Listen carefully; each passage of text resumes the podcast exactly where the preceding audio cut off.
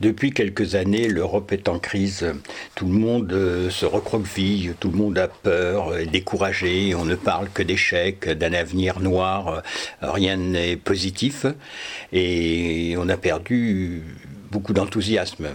Donc on, ne peut pas être résistant à la crise. Eh bien, euh, pour un dyslexique, un enfant dyslexique, c'est exactement la même chose. C'est-à-dire que comme il connaît euh, de nombreux échecs, de nombreuses difficultés, il est en crise permanente. Il est face à une crise permanente, une crise de, vie, si je puis dire.